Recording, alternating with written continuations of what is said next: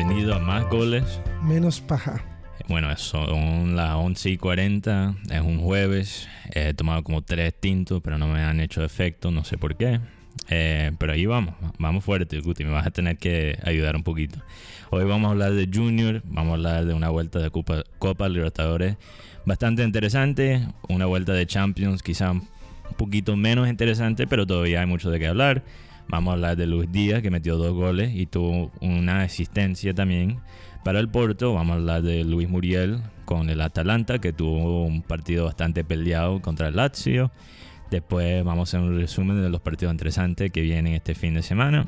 Y como siempre vamos a terminar con premios paja.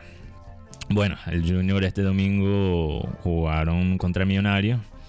Eh, vi un Millonario que bueno, como dijo Pinto, que no tenían idea y, vimos, yo creo que dos alineaciones completamente diferentes del Junior. Uno que empezó el primer tiempo, eh, yo estaba en el estadio y casi me duermo. Eh, un poquito del Junior del principio de la temporada, un Junior que jugaba con Teo lejos, solito. Em, y bueno, en el segundo tiempo eh, vi el estilo de jugar que ha causado eh, este momento de éxito este, este, este, le ha dado nueva vida al Junior y quizás le da la posibilidad de eh, ser tricampeones. Guti, ¿qué pensaste del partido? Bueno, fue un partido donde el equipo de Millonarios vino con una propuesta defensiva y Junior el primer tiempo no supo cómo, cómo romper mm. todas las bandas y en el segundo tiempo vimos al equipo con un jugador que ha marcado diferencia. La verdad es que cuando empezó la temporada se habló mucho de que Sandoval iba a ser un, jugador del montón, pero Sandoval ha mostrado que le ha servido estos años y las reprensiones del equipo y vemos a Luis Sandoval que es un revulsivo y es un as bajo la manga del, cuerpo técnico. Sí, y no, y yo veo, creo que lo había mencionado antes, pero veo una madurez en Sandoval que, que es muy único en un jugador que apenas tiene no, 19 años, ni siquiera tiene 20, ¿verdad? Eh, su conexión con Teo siempre me impresiona. Eh, lo que me da, lo que me inspira de este equipo, lo que me, lo que me emociona es ver la conexión entre ellos dos. Eh, prefiero ver un junior que tenga movimiento del medio campo en vez de un junior que está estático, que está demasiado rígido, como le gusta jugar Comesaña, pero parece que Comesaña en, en, estas vacaciones forzadas tuvo un momento zen, tuvo quizá un momento de inspiración, quizá empezó a hacer yoga o empezó a meditar o algo porque lo veo más conectado con el universo. Eh, yo creo que ha reflexionado un poquito sobre él como técnico de liderazgo y, eh, como líder. Y bueno, vamos a ver cómo eso afecta al futuro de nuestro equipo y si va a seguir después de, esta temporada. Pero me pareció más interesante el conflicto de, Pinto con sus propios jugadores que, el partido mismo. O sea, yo, tú, tú me contaste un comentario fuera del aire, un comentario interesante que hizo Pinto. Bueno, Pinto ayer, después de perder 4-2 con Santa Fe y poner en riesgo no solo la clasificación a los octogonales, sino la Libertadores, porque de perder, de no clasificar, puede quedar eliminado, porque hay equipos que están muy cerca de, alcanzarlos y están clasificados, como el América de Cali. ¿Qué dijo Pinto? Yo con mis jugadores a, a 100, pero los errores cometidos ayer son de jugadores principiantes. Así que veo, veo millonarios que lastimosamente para la hinchada embajadora no he encontrado el nivel. Como decía un comentarista ayer, tiene un 11 ideal, pero no tiene un recambio. Y hablando de Junior, voy a hablar de dos Tenemos un problema un poquito similar en el Junior, pero quizás no tan grave. Tenemos. Yo, yo creo que Junior tiene recambio, pero tiene jugadores lesionados. Por ejemplo, como dijo el señor Fuachar, esperábamos mucho de Matías Fernández, pero lastimosamente Matías nunca pudo jugar porque pasaba lesionado. Otro jugador que para destacar aquí en este programa es Germán Mera. Germán Mera le da una seguridad al equipo. El, el Bandai criollo, así lo llaman. el Bandai colombiano. bueno, no, es verdad. Él, ha sido para mí el, jugador más consistente de esta temporada. Hasta cuando el, la calidad del equipo ha bajado, él, él se mantiene. Pero bueno, vamos a ver cómo va. Millonario sigue, creo que fuera de, los primeros ocho, después de la derrota contra Santa Fe ayer. Y Junior le espera un partido interesante contra la Alianza Petrolera, que para mí ha sido la sorpresa, yo creo que de esta, esta fase. Eh, obviamente han tenido, no han ganado en seis partidos, pero empezaron bastante bien. ¿Qué, qué, qué es peligroso de, de Petrolera? Que es peligroso de Petrolera. Sus laterales, jugadores, por ejemplo, uno, uno aquí en Barranquilla, Carachito Domínguez, que es titular de este equipo, es un jugador con muy buena pegada. Y hay un, hay un jugador cartagenero que pertenece al Junior que se llama John Vázquez. Es el, Pero está prestado. Sí, es el segundo máximo goleador del equipo petrolero. Pero él, él puede jugar contra el, el club que... El, Sí, claro, aquí no, aquí no hay esa regla que hay en Ah, Europa que el jugador no puede jugar contra el equipo dueño de sus derechos deportivos. Bueno, en Europa no es una regla así fija. Lo que pasa es que en el contrato dice que no puede jugar contra... Cláusulas. Una cláusula, exacto. Y pero si, por, por ejemplo, cuando eh, Coutinho, o no, no, cuando James fue a Bayern, no tenía esa cláusula porque era ya um, era una prestación un poquito más largo plazo. Entonces, Dos años, ¿no? dos años, sí. Entonces, bueno, me parece interesante que Junior hubiera hubiera dejado eso por fuera de- del contrato. No, no me parece bien. eh, especialmente que ahora quizás no puede hacer daño. en- bueno, ya estamos clasificados. Sí, estamos clasificados, pero Junior aspira a ser el mejor Sí. de- y con esto, aunque ya Junior tiene Copa Libertadores asegurada, Mm, pero ten- ser el mejor reclasificado, es decir, es el campeón de Colombia. de Colombia. sí. También quiero destacar algo de un, un jugador del Junior, Daniel Moreno. La verdad es que me ha, impacta- me, ha me ha impactado mucho esto que dijo. Yo le doy gracias al profesor Comesaña y a la afición que me ha exigido a ser mejor. Sí, y, y ha trabajado más. Quizás en lo que no tiene a veces inteligencia Moreno, eh, ha usado, eh, sí, el esfuerzo La para intuición. la tu- intuición. Y no, me impresionó, me impresionó bastante contra Millonarios. Pero ok, vamos a hacer un cambio de frente a Copa Libertadores. Eh, yo mantengo que la verdad es que no me gusta ver el fútbol argentino mucho. Eh, entonces no vi el partido completo. Además, River de verdad salió a no perder más que no ganar, que eh, tiene sentido después de ganar la primera vuelta 2 a 0. Y bueno, y eh, ¿qué pasó con el, con el Boca de, Carlos Tevez contra este este River de, de Quintero? Y háblame un poquito de los seis colombianos que estaban Disputando en la... este semifinal, sí. Ok, vamos primero con la, la última parte. Los, colombianos. Hay tres jugadores costeños en, en- entre los dos equipos. Está el jugador Jorman Campuzano, que es de Tamalameque, César. Mm. La canción de la Llorona Loca. No sé si la has escuchado, Mateo. No, no lo bueno, tampoco la vamos a poner, pero Ok. es- es de ese lugar se dice que sale una Llorona Loca. Está el cartagenero Rafael Carrascal. No, perdón, Jorge Carrascal, Rafael Jorge en el. América. Sí, sí, sí. Y Rafael Santos Borré. Y Mm. tenemos dos paisas que son, que son Fran Fabra, Juan Fernando Quintero y uno que es de Envigado, que es Villa. Así que ahí están repartidos los seis jugadores colombianos. ¿Cómo está jugando Fabra después de esa No es titular. No es titular, todavía en la banca. Sí, en la banca. El que es Mm. titular de este equipo Boca. Nunca se ha recuperado de este- esa lesi- lesión tan grave que, que le tocó. Me parece una lástima. Me- de verdad me gustaba ver a, Fabra eh, jugar. Pero bueno, yo como digo, no, no tengo... Nunca he tenido mucho interés en el, en el fútbol argentino, pero para hacerte el... Quizás el, el debate de vez en cuando hoy voy a anunciar que ahora soy fanático de Boca Juniors.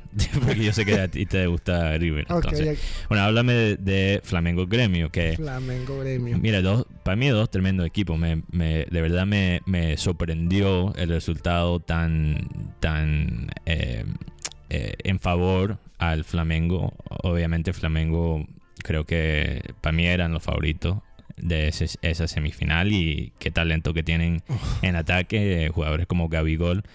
Pero, pero sí, cuéntame, ¿qué, qué no le funcionó al gremio? Y, y, bueno, ¿qué, ¿qué dice de este Flamengo que ahora se va a enfrentar contra River?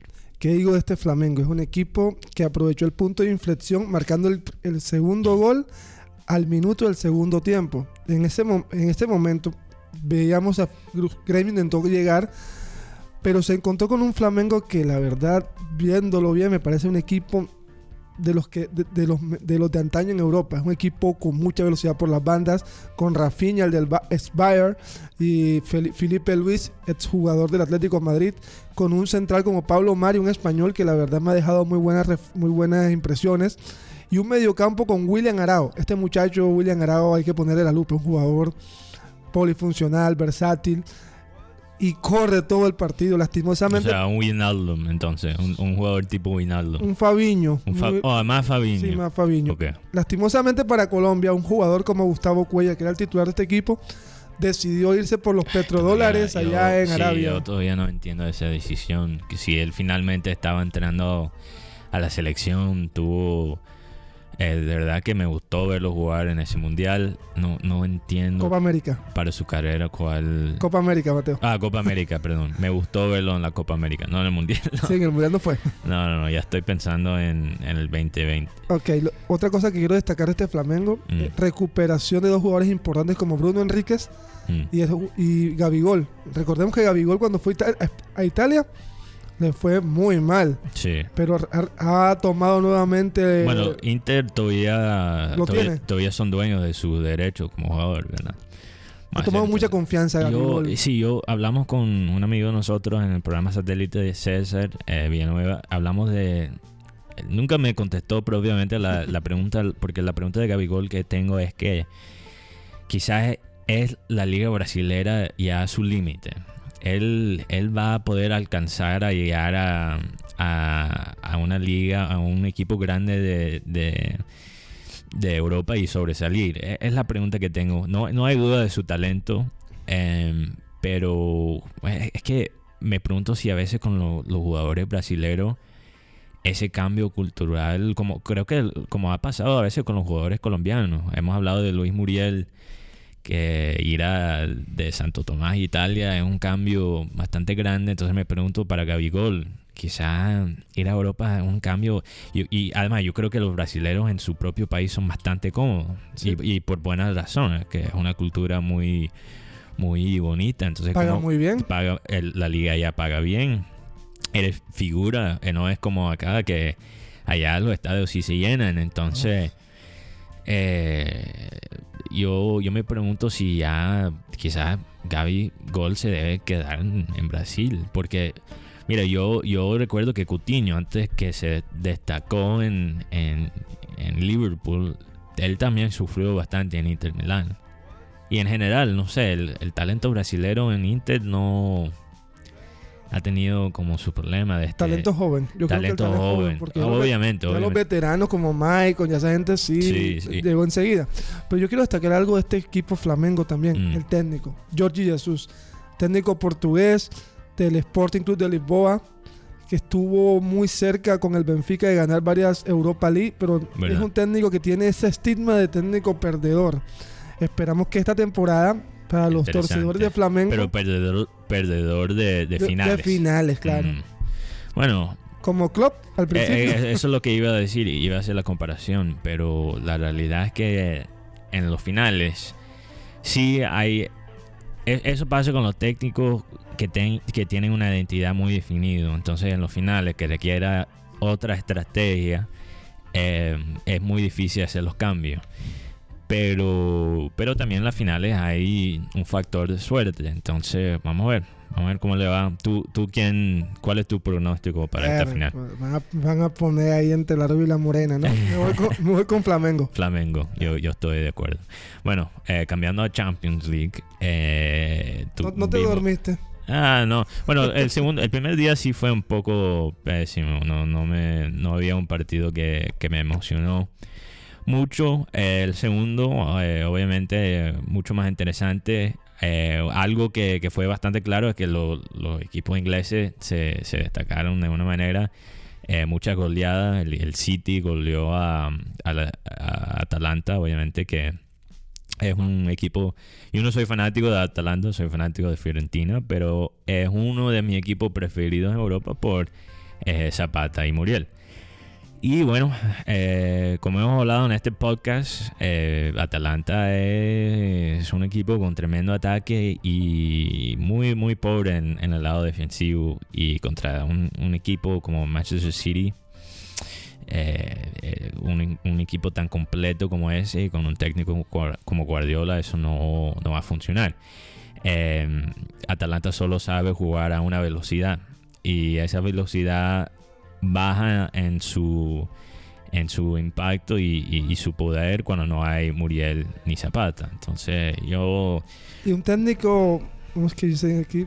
Un técnico que solo tiene una velocidad, mm. pero también un solo esquema. Solo un esquema, que es el 3-5-2. Este, si tú ves que la defensa de 3 no está funcionando, cámbialo. Pero Gasperini no, lo cambia. no, no, no, yo no estoy de acuerdo. Porque mira, yo eh, lo que está haciendo Atalanta en la liga, o sea, le ha funcionado lo que, lo que tiene que. Esto me recuerda.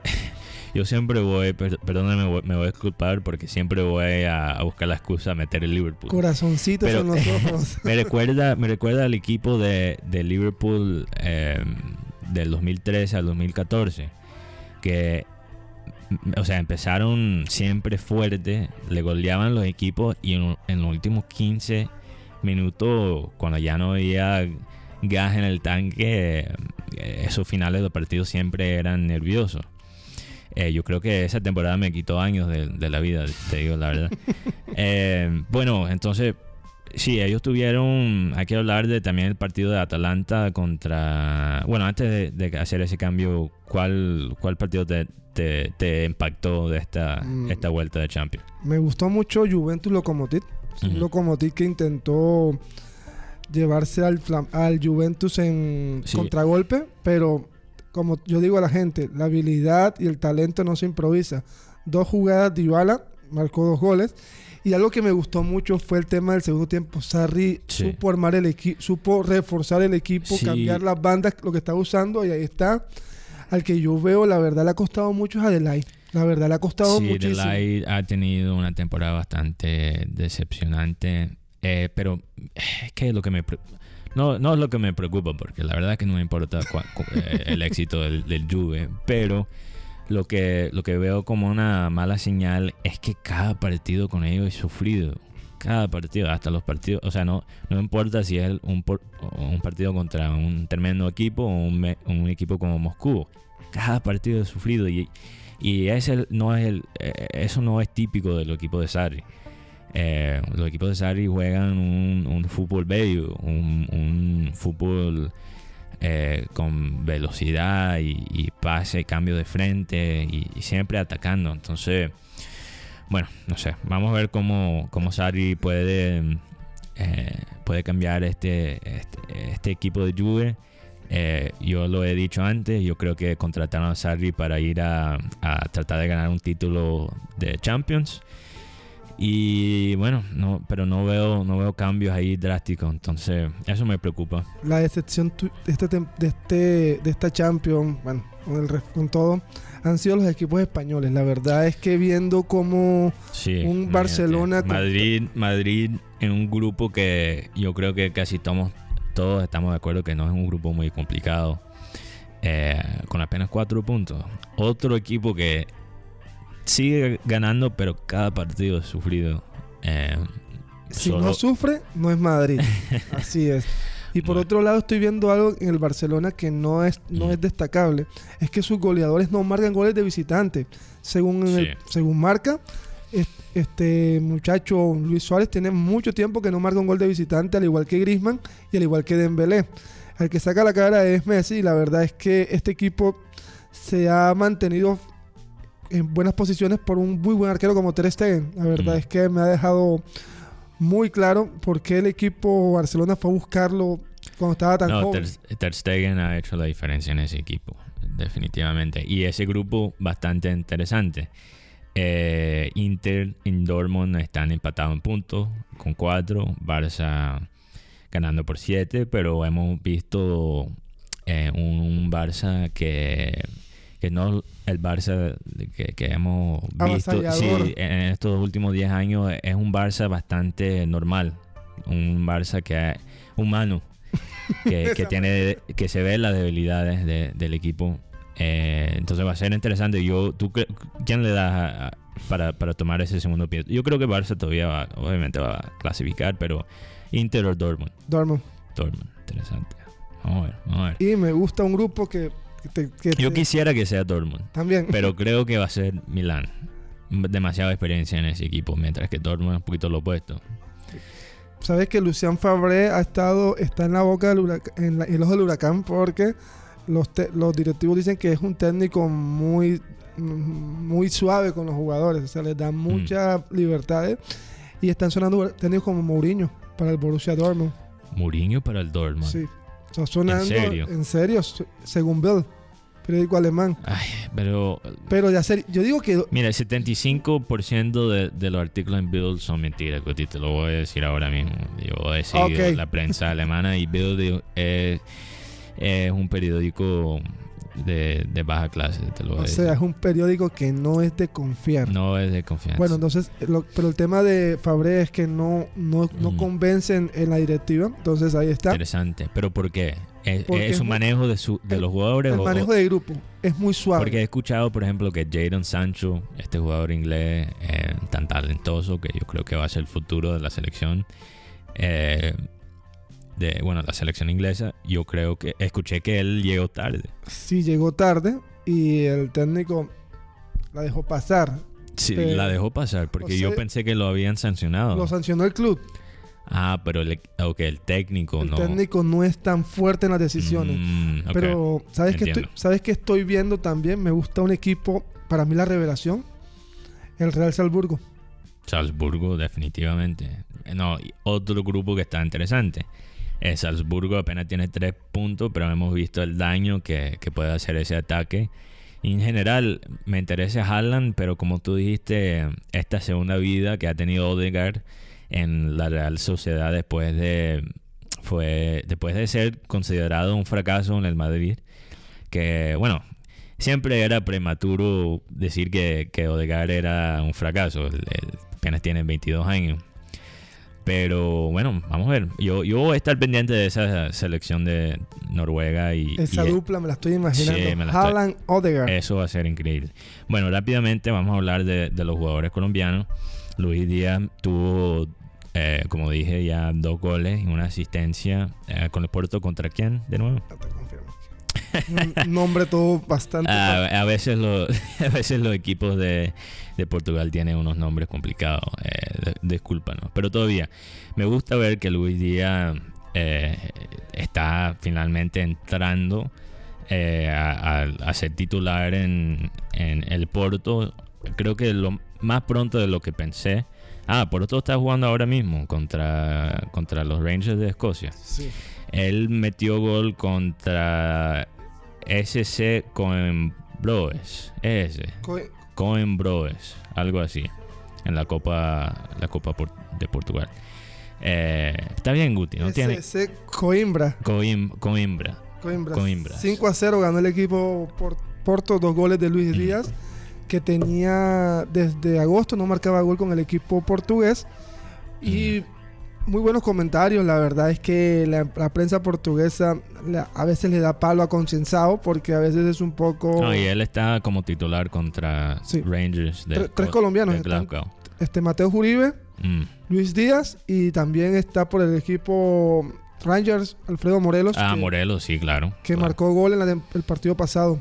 Bueno, muy estuvo estuve decepcionado con Morelos en la selección, pero quiero quería ver un poquito más de él. Eh, tenemos que hablar de Muriel, que Muriel también metió gol contra Lazio, eh, un partido que estaba ganando el Atalanta 3 a 0 en el primer tiempo y terminó 3 a 3. Y bueno, eh, ¿qué se espera también cuando tiene un jugador como eh, que muy pocas veces falla de, este para penales entonces ¿qué- qué hay? no, no hay más que decir sobre el, el Atalanta verdad ellos son Ferrari eh, en ataque y como dije ayer un, un transmetro en defensa Eh, pero bueno vamos a seguir eh, todavía bueno era que Muriel tuvo un doblete sí se dice doblete Sí. O Dopieta. Doppietta en, en italiano. Así. Eh, y bueno, eh, partido, antes de entrar a, a nuestros premios Paja, vamos, vamos a escoger, Guti, para ti, ¿cuál es el partido más interesante que viene este fin de semana? Voy contigo. Tottenham Liverpool. Tottenham Liverpool. Bueno, es que ahora tengo que escoger otra cosa. Eh, yo voy a escoger Dortmund Schalke. Eh, interesante porque para mí quizás la liga alemana ahora mismo es la más peleada en toda Europa. Eh, bastante parejo está y, y, bueno, siempre es que siempre me gusta ver a, este equipo joven de, Dortmund jugar. De verdad, ellos son un equipo interesante, le falta a veces experiencia y, y si no, se nota eh, la falta, esa falta de experiencia a veces en los momentos críticos. Entonces, vamos. Y también hay un jugador americano, ¿no? hay un jugador gringo en Schalke que, que me gusta bastante. Eh, ay, se me olvidó su nombre. Él, él ya Yo te- Google ayuda. Sí, Google me va a tener que ayudar aquí. Estoy, estoy malo hoy. ¿Qué pasó Pásame, con, sí, ¿qué pasó con mi, vaso- mi, base de datos? Eh, es que no he jugado Football Manager un buen rato. Te- te Entonces. Weston McKinney. Weston McKinney. Tremendo jugador. Hay que, hay que ojear ese. Yo creo que ese es más futuro de, de la selección americana que, que el Christian Pulisic, que obviamente en que la prensa se ha Es- enfocado. ese tridente me, me- me parece interesante. Que acabas Mm. de decir. McKinney, este, Pulisic y el hijo de Wea. Sí, el Wea, que, que verdad, el hijo de Wea. Eh, y bueno, Liverpool Tottenham, obviamente. Para los que no saben quién era Wea, era George Wea, el único jugador africano en ganar el balón de oro. Todavía es el único, ¿verdad? Todavía es el único. Wow. Bueno, y, y él, Wea jugó para París, París, Sí. Milan. Milán. Y, fue y es presidente de Liberia. Sí, fue presidente de Liberia, eso supe. Eh, bueno, el Liverpool Tottenham, obviamente, una revancha para una oportunidad para, para Tottenham de vengarse después de la final del Champions, pero la realidad es que Tottenham lo veo, eh, lo veo grave. Las nuevas contrataciones que han tenido este año no le han funcionado. Y bueno, vamos a ver si Liverpool puede, puede seguir con su consistencia. Eh, estos son los partidos que hacen la diferencia al fin del año, eh, cuando se define el título. Y, y bueno, vamos a ver lo que pasa. También allá pronto en noviembre viene el partido contra, contra City. Entonces hay que tratar de maximizar los puntos que lo, lo más, lo más puntos posible. Bueno, Guti, como siempre, vamos a, Marcador. A marcador. Sí, porque Yo creo que el Liverpool gana 2 a 1 yo creo que 1 a 1, 2 a 0 a favor de Tottenham. de Tottenham. 2 a 0 en Oh, favor a Tottenham. Sí. Uy, Guti está. Hay que, hay que hacerte la, hay que hacerte la contraria, así que Mm. cálmate. No, pero con el Liverpool hay que tener cuidado. De- si no, traigo a alguien más para hacer el podcast. Ah, ok, ok, no, No, no, bienvenido, de- bienvenido. de ok, para, para terminar eh, este tercer episodio de Más Gol y Menos Paga, vamos como siempre eh, dar nuestros premios Paga. Guti, ¿cuál es el tuyo? Bueno, bueno, bueno, bueno. Voy con gente que, a- que creo que no nos conoce y la verdad me importa cinco si nos conocen o no. Mm, Pero lo que sí estoy viendo es que la prensa capitalina está tomando como que el lado de los dirigentes, hablando de temas que no tienen que hablar. A nosotros, bueno, perdón, ¿qué les importa cuánto gana un jugador? ¿Cuál es el periodista? Se llama, es un grupo que se llama Oscar Rentería y César Augusto Londoño. Los ¿Y- dos trabajan para Win Sport. Ah, bueno, eh, ahí está la respuesta. Ahí está la respuesta, Guti, porque ahí está, ahí está la motivación. Win tiene mucho interés en, en lo que está pasando en la huelga aquí en Colombia. Eh, no les conviene. Pero No. exponer a los jugadores, a- por ejemplo, si yo me llego a un ratero de esos rata rata, llegan a ente- se entera de que, por ejemplo, Viera gana tanto dinero, Viera está expuesto. Sí. El jugador está expuesto. Ey, primero que todo la seguridad. Además, Oye, pero, pero ¿cuál fue eh, cuál fue el contexto? ¿Por qué empezaron a hablar de, de lo que gana eh, Viera y, y cómo paga eh, Junior estaban, su- su hablan- sueldo? estaban hablando de, de, por- de- de que los jugadores eran unos personas, ¿cómo es que decían? Mm. como que para qué para qué peleaban si eran los de los que los mejores ganaban sueldo. Entonces hablaron de Viera, hablaron de jugadores que decían que se ganaban 150 mil dólares más una prima. Mi pregunta es, ¿estás exponiendo Sí. a, la persona? Eh, eh, eso eh, es bastante cínico porque eso es para eh, eso es para la decepción la, no la decepción pero eh, eso es un eso es acomodando la verdad para hacer tu punto lucirse como como algo que tiene sentido. Eh, obviamente lo- los jugadores colombianos no están peleando para jugadores como Viera. Están, están jugando para, para los están peleando para los jugadores que tienen que tomar un bus para ir a, a ir a un partido que están ganando Que se les deben dos meses, como el sí. Cúcuta Deportivo. a- como que, que están ganando un porcentaje de lo que gana Viera a la semana. Eh, la diferencia en sueldos en, en esta liga es demasiado, demasiado grande. Y, y bueno, como dije, Win, a Win Sports eh, le conviene eh, no, no aceptar la demanda de los jugadores. Bueno, le conviene que el Di Mayor no acepte la demanda de los jugadores eh, porque entre uno de ellos es eh, que, que los jugadores ganan un porcentaje de, de los derechos de la televisión, que significa que, que Win tendría que pagar más para transmitir los partidos. ¿Qué piensa el público? O sea, mi pregunta Sí, es, el bueno. público es el que ma- el, el más golpeado acá porque Sí, no, hay fútbol, el público pierde la, la oportunidad de ver. Pero yo quiero destacar también este punto que, di- Mm. que dijo el- uno de los afectados, Sebastián Viera. ¿A usted le gustaría que nosotros, nosotros diéramos cuánto se gana usted? Hey, Sí. lo que uno se gana, eso es problema uno con la empresa, no es problema de más nadie. Sí, sí, no, de acuerdo. Y, y muy bar estoy con Win Sports ba- bastante bastante barro como ellos han, se han metido en esta situación.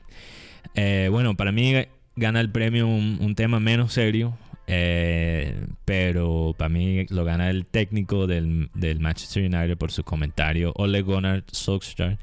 Eh, tremendo jugador, técnico bastante mediocre. Em, yo creo que yo creo que él, su comentario de- del arbitraje de ese partido, eh, o sea, las decisiones en sí se pueden debatir. Yo creo que son decisiones que, que no son muy no son muy claras. Yo, yo veo de los dos lados eh, lo- los puntos eh, sobre el gol que no fue anulado de Rashford el, el gol que sí fue anulado de, de. Eh, pero los comentarios de, de Solskjaer que que el árbitro tuvo un buen partido porque eh, dejó ir muchas faltas y que hizo eso hizo la conexión que con los fanáticos. Eso me parece me, me parece también cínico ese comentario porque eh, este, este árbitro inglés Mark Atkinson tiene un historial contra el Liverpool en el último año Es el, macha- es el Machado aquí en Colombia. Ese mismo que cuando... Sí, mira, el- el- creo que en los últimos dos años, uno o dos años, Liverpool solo ha, ah, no ha ganado como solo nueve partidos. Y de esos nueve partidos, el árbitro Mark Atkinson, el árbitro cuatro. Entonces, bueno, me parece un poquito curioso. Cuando Y- el Manchester trajo a Solskjaer, lo que buscaba era emular lo del Real Madrid con Zidane. Sí, Pero lastimosamente ah, para mí no es solamente tener buenos ser buena buena buen ten- Sí. buen jugador, buen jugador. no es suficiente. No es suficiente con eso. no es suficiente eh, en- entender la cultura. Eh, también tienes que, especialmente que la posición en que está Manchester United es muy diferente en la posición que entró Zidane al Madrid. Este es el Manchester United que de verdad tiene que empezar completamente con- de nuevo con este equipo. Y bueno, nada en, en- en el historial de, de, de Ole Gunnar Solskjaer me... Él es como un pinto, no entiendo cuál es el encanto con él eh, como técnico. Bueno, ahí... Pinto por lo menos jugó, el jugó un mundial y fue por lo menos, mundial. oye, por lo menos tuvo sí un algo de éxito con, con Costa Rica, pero Ole Gunnar Solskjaer ni siquiera tuvo tanto éxito siendo técnico en, en su propio país. Entonces no, no entiendo. Bueno, para mí lo a disfrutar. De todos modos. Dato Ojalá- curioso, ojalá, que, ojalá que Ole Gunnar Solskjaer se quede como técnico de Manchester United por 10 años. Dato curioso, Mateo, ¿Cuál? el que ibas a dar Ah, ¿cuál dato? de Origi. Ah, bueno. Yo creo que ya se nos acabó el tiempo. Entonces, eso lo vamos a tener que dejar para otro día. Bueno, gracias por escuchar a Más Goles Menos Paja. Eh, vamos a regresar el próximo lunes o martes. Todavía no tenemos el, el día así súper definido, pero ahí vamos creando la mecánica. Eh, si te gusta este podcast, eh, compártanos eh, nuestro post en Instagram. Y, síguenos en Instagram, Más Goles Menos Paja. Eh, estamos en todas las plataformas donde se pueden escuchar podcasts y nos vemos la próxima semana. Más cuenta chiste.